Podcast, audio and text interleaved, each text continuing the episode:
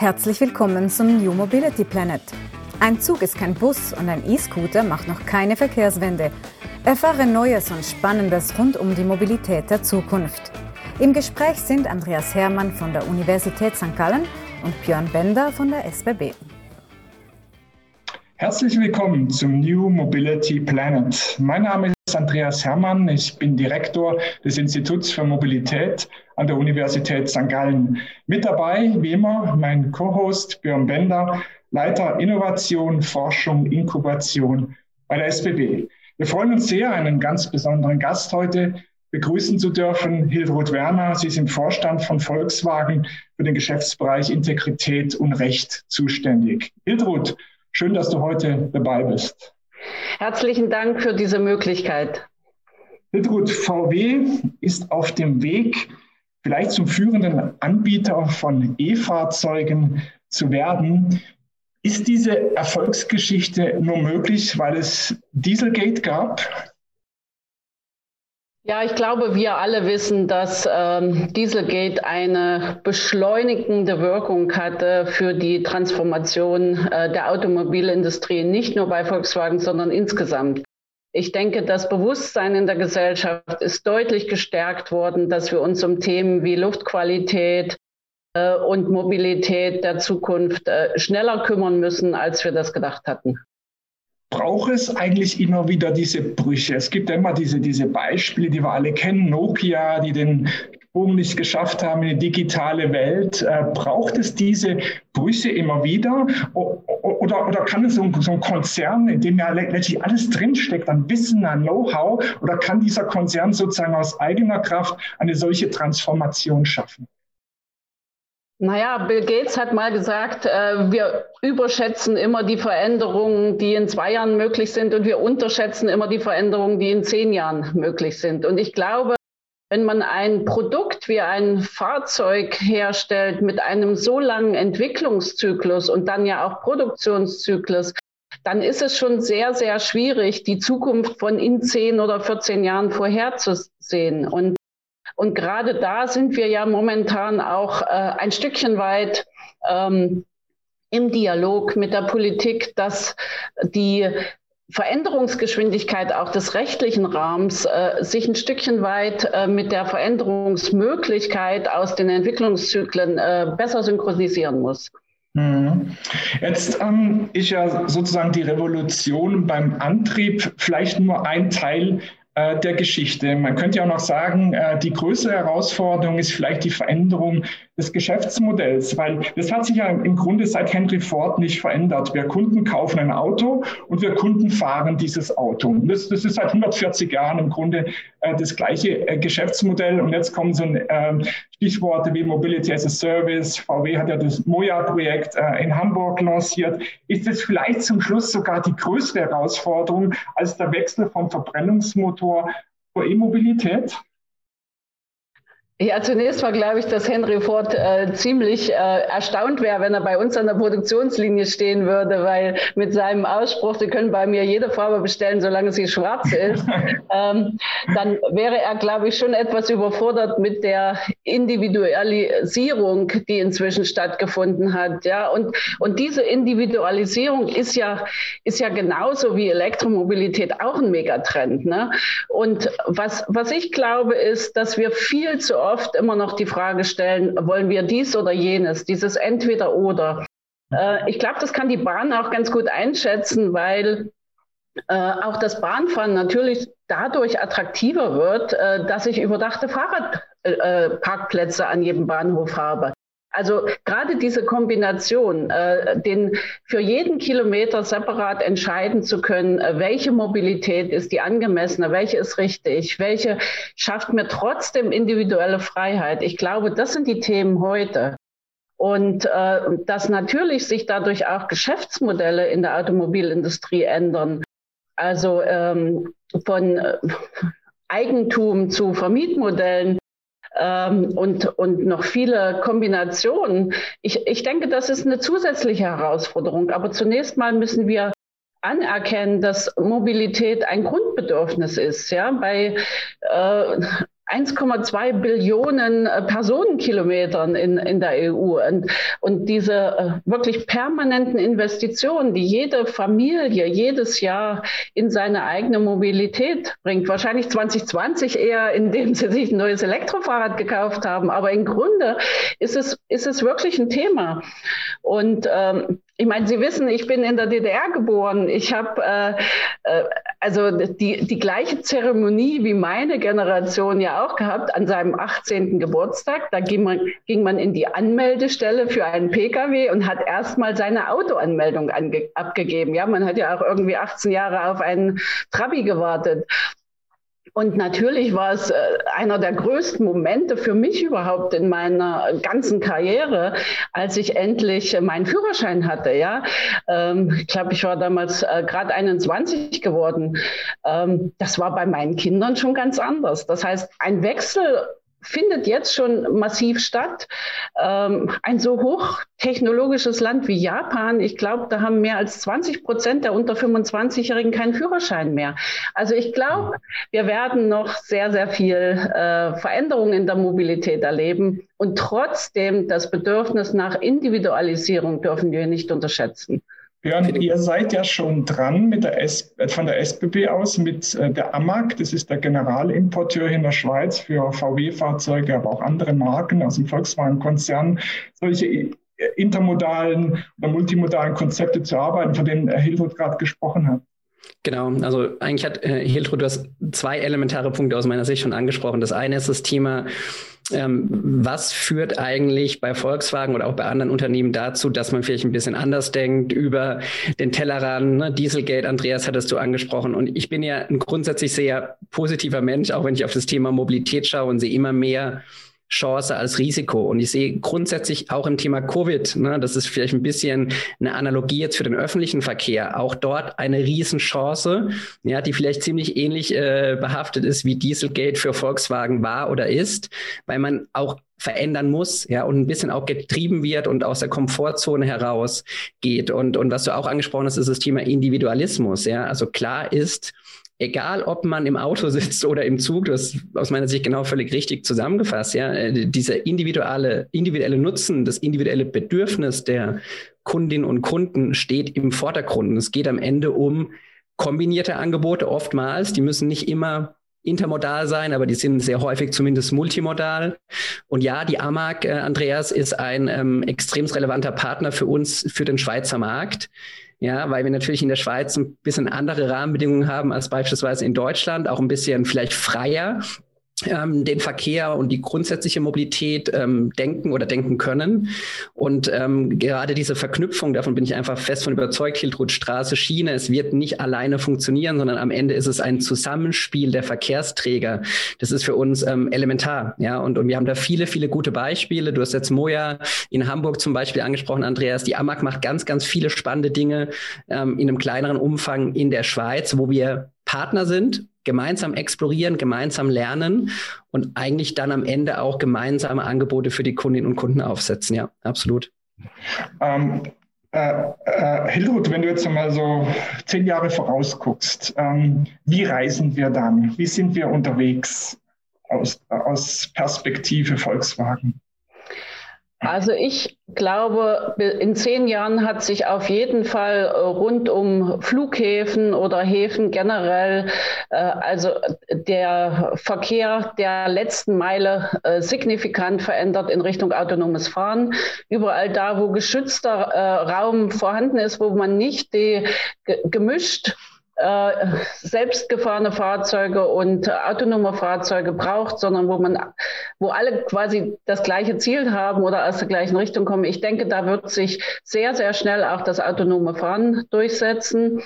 Äh, deshalb ist ähm, für uns ja auch wichtig, dass wir solche Modelle im Transportsektor beispielsweise mit Logistikunternehmen schon machen können. Es gibt ja auch in, in China da gerade schon Modelle. Äh, das denke ich, das wird äh, schneller kommen, als wir uns das vorstellen können. Ähm, ich glaube auch, dass der öffentliche Nahverkehr äh, wahrscheinlich zum großen Teil elektrisch sein wird, also Busse vor allen Dingen. Wahrscheinlich ist alles, was auf der Schiene ist, dann mit Wasserstoff betrieben. Also ich glaube schon, dass wir eine Kombination verschiedener Antriebstechnologien, verschiedener ähm, Entwicklungen in allen Bereichen sehen. Aber was viel wichtiger ist, ist, dass wir feststellen, dass die Komplexität, die Industrie gesamthaft zu entwickeln, einfach zunimmt. Also man kann nicht mehr nur den äh, Verkehrssektor betrachten, man muss ihn zusammen mit dem Telekommunikationssektor betrachten, man muss ihn zusammen mit der Infrastruktur in den Städten betrachten. Wir wollen, dass 40 Prozent des Ladens im privaten Raum stattfindet beispielsweise. Das heißt, auch das Baurecht äh, spielt mit allen diesen Themen gemeinsam eine Rolle und wir werden feststellen, dass wir viel, viel globaler, viel, viel gesamthafter denken müssen und nicht mehr in einzelnen Industriezweigen. Ändert sich damit auch ähm, die Perspektive von uns Kunden aufs Fahrzeug. Im Moment ist ja ein Auto ein hochemotionales äh, Produkt. Markengeltung spielt eine wichtige Rolle. Du hast jetzt gerade ges äh, gesagt, vielleicht sind autonome Fahrzeuge irgendwann Teil einer Mobilitätskette. Dann ist es mir eigentlich egal, ob ich jetzt in einen VW reinspringe oder in einen Renault oder einen Toyota. Ähm, ändert sich da sozusagen die, das ganze Wesen des Auftritts von, von, von Fahrzeugen oder von Fahrzeugherstellern am Absatzmarkt dadurch? Ja, da gibt es ja äh, Studien in beide Richtungen. Die einen sagen, die Marken äh, spielen deutlich weniger eine Rolle. Äh, es kommt nur noch auf, die, auf den Komfort des Transportkilometers an. Ähm, andere sagen, die Marken spielen deutlich stärker eine Rolle, aber Individualisierung der Fahrzeuge findet eben nicht mehr über die Motorisierung statt, sondern über mögliche Ausstattungsvarianten. Ähm, und äh, also ich wage da wirklich keine Prognose ich hoffe sehr, dass die Stärke unserer Marken auch in Zukunft äh, unser Unternehmen stark macht. Wenn wir ein bisschen zurückschauen, Hiltrud, auf die letzten Jahre und wenn ich mir mal so eine Außenperspektive genehmigen darf. Ich habe ja die großen Automobilkonzerne, ich sage mal vor fünf oder vor zehn Jahren, alle mehr oder weniger ähm, auf der gleichen Ebene gesehen. Und es hat sich vielleicht in Europa ein bisschen weniger getan, als man von außen erwartet hätte. Und jetzt die letzten, ich sag mal, drei bis fünf Jahre ist Volkswagen für mich wirklich angezogen. Ja, und, und ihr seid da zumindest auch, was die Strategie angeht, was den progressiven Antritt angeht, ihr seid da im Moment eine Autolänge voraus. Ähm, jetzt haben wir ein bisschen über Dieselgate gesprochen. Gibt es, gibt es so die zwei, drei Gründe, wo du sagst, aus deiner Perspektive, das hat uns in den letzten drei, vier, fünf Jahren wirklich diesen Schub verliehen, den wir von außen wahrnehmen? Ja, ich glaube, ähm, Volkswagen war in den vergangenen Jahren immer sehr, sehr gut äh, darin, Fast Follower zu sein. Also das sieht man ja auch bei äh, beispielsweise Fahrzeugkonzepten wie SUV etc. Wir waren bestimmt nicht die Ersten, aber wenn wir dann mal damit anfangen, äh, dann äh, haben wir auch immer das Potenzial dann auch zum Marktführer. Wir haben jetzt festgestellt, dass die ähm, technologischen Schübe halt so eine Komplexität haben, dass wir als großes Unternehmen ähm, einfach viel zu groß sind, um Fast Follower zu sein. Wir müssen First Mover sein, weil wir äh, viel mehr Arbeit vor uns haben. Wir müssen Vorreiter sein. Wir müssen ich sag mal, nicht nur ein Elektrofahrzeug auf den Markt bringen. Wir müssen 70 verschiedene Elektrofahrzeuge auf den Markt bringen. Wir müssen alle Synergien heben, die wir in unserer ähm, Komplexität mit den Marken haben, ähm, was auch sehr, sehr gut gelungen ist mit dem MEB ähm, und äh, einer zweiten Plattform. Und ich denke, dass wir äh, natürlich diesen Rucksack durch Dieselgate auch auflösen mussten, dass wir eben auch ganz klar zeigen mussten, wir haben das jetzt verstanden, ja, und wir sind uns unserer Verantwortung äh, für Deutschland, für Europa, für die Arbeitsplätze und für diesen Plan Planeten auch bewusst. Mhm. Jetzt, ja. jetzt, wenn man so ein bisschen auf deine, auf deine Karriere auch schaut, das ist ja sehr, sehr spannend. Ne? Du bist, glaube ich, jetzt seit gut vier Jahren in der Position, ähm, wenn wir es richtig recherchiert haben. Und natürlich ähm, interessiert so ein bisschen die Außenperspektive auch immer, ja, ähm, wie war deine persönliche Bindung? Ne? Hattest du das persönlich vor, in diese Rolle zu kommen? Musstest du dich ähm, entsprechend durchsetzen? Wie war der Weg in diese Rolle? Ne? Gerade auch, ähm, darf man so sagen, auch für unsere Zuhörerinnen, ja, immer spannend zu sehen, dass es diese Wege in der Mobilität, das ist nämlich mal die Gesamtbranche, ja, gibt, auch wirklich ganz nach oben zu kommen, auch als Frau, ja, in diesen, in diesen ähm, Jahren, was ja immer wieder heißt, diskutiert wird. Hast du das für dich irgendwie wahrgenommen oder war das mehr oder weniger ganz normal?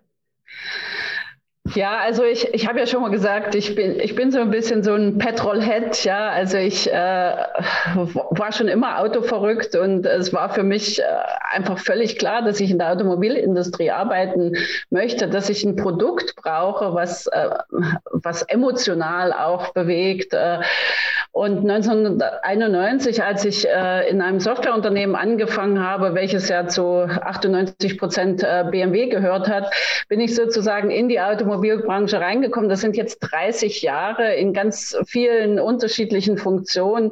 Ich kann nur sagen, man kann etwas wirklich nur gut machen, wenn man es auch gerne macht. Ja, also ich äh, oder Jürgen Klopp hat gesagt, äh, wenn einem Spaß macht, was man jeden Tag macht, muss man nie wieder zur Arbeit gehen. Also äh, ich, ich habe manchmal wirklich auch das Gefühl, dass ich gar nicht zur Arbeit gehe, sondern dass ich äh, hierher komme, um etwas zu gestalten, etwas zu bewegen. Ähm, natürlich kann man in seiner Karriere nicht planen, Vorstand zu werden. Ich glaube, das ist äh, Quatsch. Ich glaube, dass äh, Karriere immer etwas auch mit Zufall zu tun hat. Äh, und äh, ja, Sie waren zur falschen Zeit am falschen Ort und darum wurden Sie Helden. Das äh, kennen wir ja schon. Also ich, ich glaube, ähm, ich meine, ich, ich war bei einem Premium-Hersteller, ich war dann äh, im Bankenbereich, ich habe beim Zulieferer gearbeitet ähm, und jetzt habe ich bei Volkswagen alles unter einem Dach, äh, kann die Erfahrung aus 16 Jahren interner Revision und Prozessreviews in meiner Arbeit reinbringen, ähm, habe ein gutes Verhandlungsgeschick auch äh, dadurch äh, bewiesen, dass ich vorher schon mal zweimal ein halbes Jahr in den USA gearbeitet habe, viereinhalb Jahre in England gelebt habe, in Amsterdam war ich ein halbes Jahr, in Wien ein halbes Jahr. Also ich glaube, diese Internationalität ähm, die, die bringt natürlich viel Akzeptanz. Ähm, und ja, ich sage zu meinen Mentees äh, immer, äh, jeder ist der Drehbuchautor seines eigenen Lebens und ähm, ja, solange man das macht, was einen selber auch begeistert, wird man auch andere begeistern mit dem, was man tut. Das ist super spannend, weil du hast aus meiner Sicht hast du das Wichtigste angesprochen, das Thema Leidenschaft und das beruhigt ja auch so ein bisschen. Ne? Du sagst eigentlich, wenn man leidenschaftlich herangeht und eigentlich von dem überzeugt ist, was man tut, äh, Spaß daran hat, dann werden sich egal welche Wege irgendwo öffnen. Ne? Ob die dann am Ende in der Vorstandsetage enden, das weiß man natürlich nie, aber man, man hat zumindest äh, ja was, für was man steht, ja, und, und dann werden da auch viele, viele Chancen daraus generiert werden können, da bin ich ganz sicher. Ja, und äh, immer so diese Frage, Sie sind doch jetzt ganz oben, ja. Also es gibt viele oben, ja. Vielleicht ist äh, für einen Professor an der Universität oben, wenn er irgendwann Dekan wird, oder für einen Politiker ist oben, wenn er Staatssekretär wird, weil er gar keine höheren Ziele hat. Es, äh, es gibt ja viele oben, ja. Oder für einen Sportler ist oben, wenn er oben auf dem Treppchen steht und Olympiasieger ist. Also man muss einfach schauen, welche Ziele passen zu mir und wie kann ich mich dafür einsetzen. Mhm. Darf ich ähm, dir noch eine Frage stellen zum politischen äh, Umfeld? Ähm, wenn ich mir jetzt so, so neue Mobilitätsprojekte anschaue, äh, dann habe ich so den Eindruck, die, die finden überall statt, nur nicht in Deutschland. Äh, wir erleben äh, in Tel Aviv so dieses neue Silicon Valley der Mobilitätsindustrie, sehen so äh, große Mobilitäts-Service-Projekte in, in, in ähm, Südkorea, in China, äh, auch in, in, in, in den USA. Natürlich haben wir auch hier die A9 in Deutschland, äh, wo autonomes Fahren möglich ist. Aber so mein Eindruck ist, ähm, wir hängen da hinterher. Ist es ein falscher Eindruck oder ähm, fehlt es da an irgendeiner Stelle in Deutschland, um diesen mutigen Schritt in die, in die neue Mobilität zu machen? Ja, ich, ich denke, wir sind, ähm, wir sind da schon auf einem guten Weg, äh, verstanden zu haben, dass es einfach einen Dialog von ganz vielen verschiedenen Stakeholdern braucht. Ne? Also ähm, Heutzutage entscheidet, äh, ich sag mal, ein Stadtrat oder der Oberbürgermeister mit seinem Team darüber, welche äh, Mikromobilität in einer Stadt möglich ist, äh, welche äh, Scooter angeboten werden dürfen, welcher Platz des öffentlichen Raums für Ladestationen von Elektrofahrzeugen zur Verfügung steht.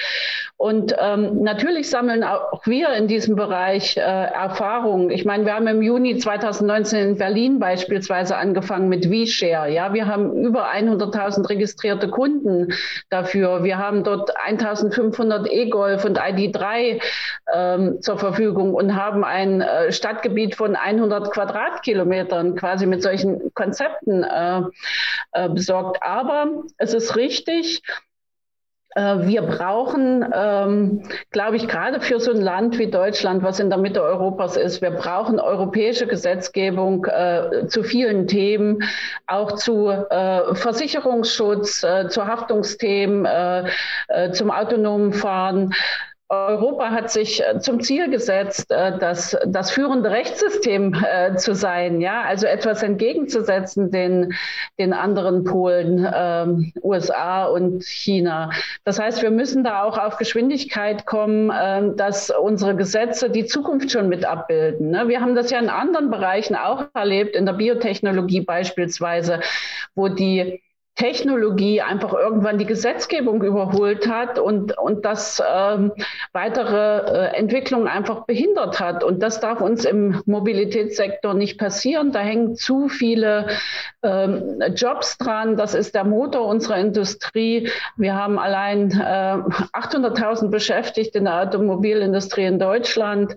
Ähm, auch die Länder in Europa, die glauben, dass sie keinen Automobilhersteller haben, haben mindestens äh, Zulieferer und hängen äh, sozusagen auch ähm, äh, nicht mittelbar, äh, also zumindest äh, über mehrere äh, Stationen dann doch auch äh, wieder an der Automobilindustrie. Ja, es ist eben nicht nur Frankreich, Italien und Deutschland. Ja, auch äh, viele weitere europäische Länder brauchen hier gemeinsame Konzepte, gemeinsame Gesetzgebung.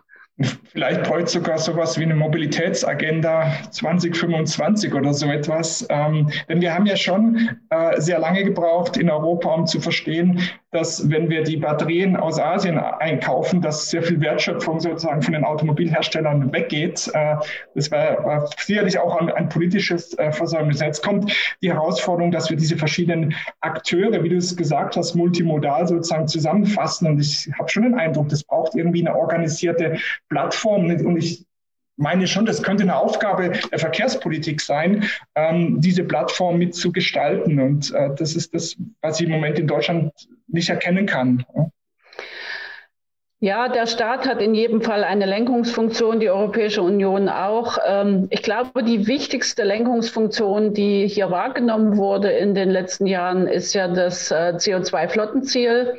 Äh, das hat einen äh, sehr, sehr guten Effekt gehabt. Allein in Europa sind ja 2020 über 1,4 Millionen Elektrofahrzeuge und Plug-in-Hybride ähm, zugelassen worden. Aber was ich wirklich vermisse, ist, ähm, dass mal groß große, äh, ich sag mal, Delegationen, vielleicht auch von Politikern und vielleicht auch von Kommunalpolitikern, sich mal eine Batteriefabrik anschauen, ja, in Südkorea oder in China.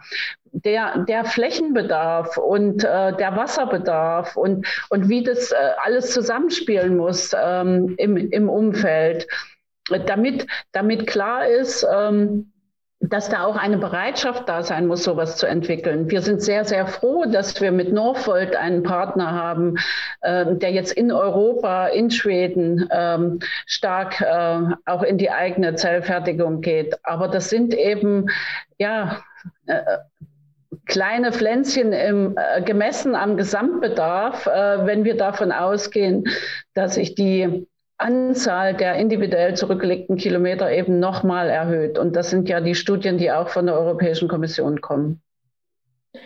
Jetzt haben wir im, im ähm, September Bundestagswahl. Was sind deine drei Wünsche an die neue Bundesregierung im Hinblick auf die Mobilitätspolitik der Zukunft?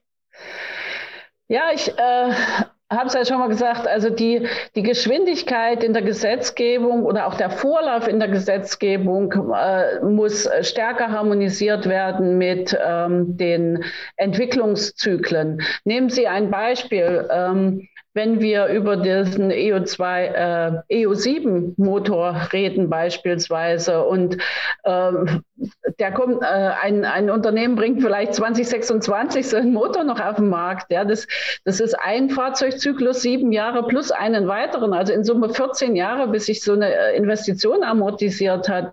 Wenn Sie aber ähm, gleichzeitig ähm, Zulassungsverbote für neue Verbrenner haben, die in diesen Zeitraum reinfallen, dann stellt sich für mich schon die Frage, brauche ich eine über die Flottenzielgebung hinausgehende Regulierung nochmal auf einen einzelnen Motor, der Investitionen bindet für eine Technologie, wo gar kein Cash-out mehr stattfinden kann für das Unternehmen. Das Zweite, was ich mir wünsche, ist eben wirklich äh, von der öffentlichen Hand ein, ein klares Bekenntnis äh, zur Entwicklung der Ladeinfrastruktur und äh, ich wünsche mir auch, dass jedes Land in der Europäischen Union eine individuelle zeitliche Agenda für den Umstieg auf Elektromobilität äh, bekommen darf. Ja, denn äh, wenn Sie sich vorstellen, wenn ein Land wie, wie Polen mit überwiegend fossilen Brennstoffen für die Verstromung äh, heute alles Elektrofahrzeuge auf der Straße hätte, dann wäre das äh, kontraproduktiv für den CO2-Ausstoß. Aber Länder wie ähm, Norwegen oder Schweden, die eben einen Großteil ihrer Energie aus äh, äh, erneuerbaren Energien äh, beziehen, da macht das natürlich Sinn. Also ich, ich, wünsche mir einfach Individualisierung in der Agenda. Ich wünsche mir, dass äh, die äh, Bundesregierung, die zukünftige Bundesregierung den Green Deal der Europäischen Union äh, intelligent umsetzt und sich da sehr, sehr gut mit unseren Nachbarländern verzahnt.